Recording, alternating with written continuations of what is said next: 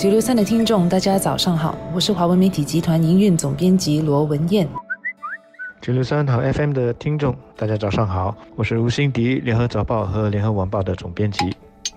时间过得很快，不知不觉，哈里马总统已经上任满一年了。我们回顾一下一年前的那个情况，前国会议长哈里马呢是在政府修改宪法后当选的。当时的那个总统选举呢是保留给特定族群竞选的一个选举，而哈里马是在没有竞争对手的情况下自动当选为新加坡的第八位总统，她也是我国首位女性总统。当时呢，部分的国人认为新的保留选举制度是形式化的做法，违反了不分种族和信仰的唯才适用的观念。这也使得哈利玛当时承受了不少的舆论的压力。但是在当选后的一年里，我认为哈利玛他以他的为人处事的方法方式，他的亲和力，赢得了国人的敬爱。与他接触过的新加坡人都感受到。他对一般国人的关爱，也被他亲民的那个态度感染了。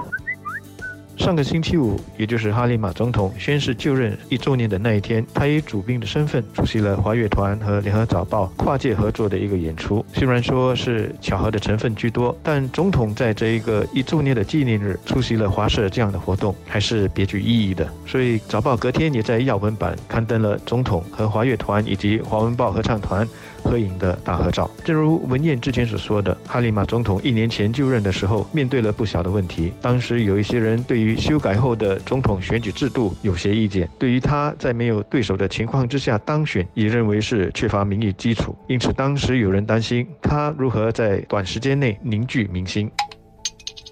哈利马总统在过去一年里很积极主动地跟新加坡人民众接触和交流。他为了拉近公众与总统府的距离，增加了开放总统府的次数。除了一贯在农历新年、开斋节等五个公定假日的开放日之外呢，总统还不时邀请不同的社群和团体到总统府做客、野餐、访问等等。这包括弱势群体义工组织，例如不久前就有二十名从 HCA 的慈怀护理病人参观了总统府花园，与总统互动。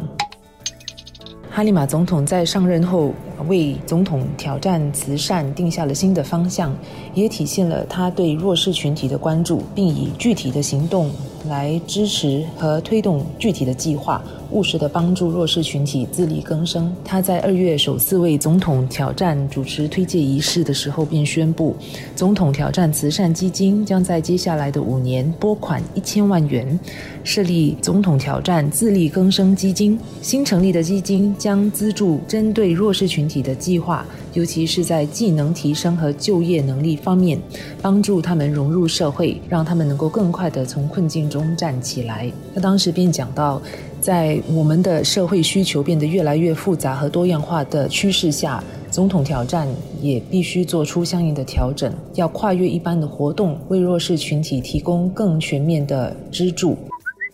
一年下来，哈里马总统以他的诚恳、他的平易近人，赢得了。国人的心，这其实也是我在跑新闻的时候所认识的哈里马。不论是他早期在担任国会议员，或者是之后被委任政治职务，出任政务部长，以及在出任总统之前担任国会议长，他都是那么的平易近人。那些跟他接触过的人都会说，他是一个很亲切、很和蔼、很容易亲近的人。其实上个星期五晚上，我私底下用过去称呼他的方式称呼他为 Madam 的时候，他也即刻的以他一贯的笑容来回应我。除了他的平易近。人之外，哈里马总统过去一年也以国家元首的身份接待和会见了许多的国际贵宾。同样的，那些之前对他有任何质疑的人，现在也都会同意他在这些方面也都是胜任有余的。